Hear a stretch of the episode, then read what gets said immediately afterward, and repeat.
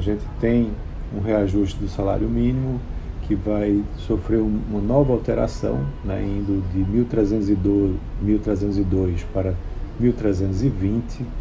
É, e esse valor, ele, quando convertido para o dólar, né, descontando a inflação, ou seja, pela paridade do poder de compra que o Banco Mundial faz esse ajuste, ele representa algo em torno de 500 dólares. Né? Está na média global e mais elevado, por exemplo, que no México, onde o salário, é, usando a PPC, é de 289 dólares. Nos Estados Unidos, o valor é de 1.250 dólares. E no Canadá, que é o salário mínimo mais alto das Américas, ele é de 1.612 dólares, né? ou seja, mais de três vezes o salário mínimo aqui do Brasil, isso convertido para o dólar e usando a paridade do poder de compra, que nada mais é que a compensação né, pela cesta de inflação.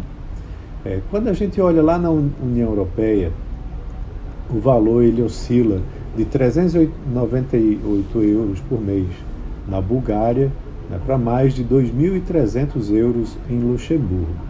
E o interessante é que em alguns países, como Áustria, Dinamarca, Finlândia, Itália e Suécia, não existe salário mínimo. Tá?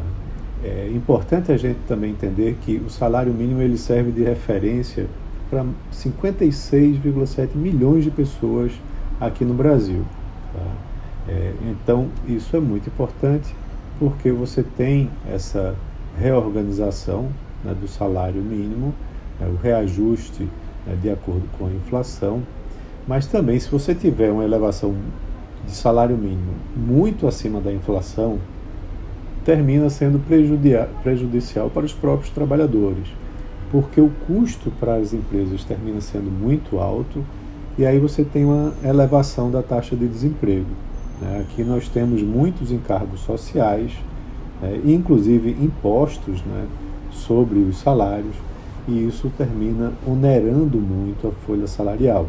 É importante né, recompor é, a perda salarial dos trabalhadores com a inflação, por exemplo, é, mas elevar né, de forma real o salário dos trabalhadores de acordo com os ganhos de produtividade.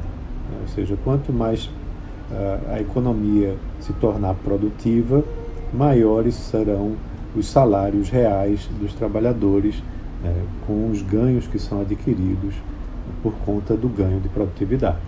Então é isso, um abraço a todos, um ótimo carnaval e até segunda.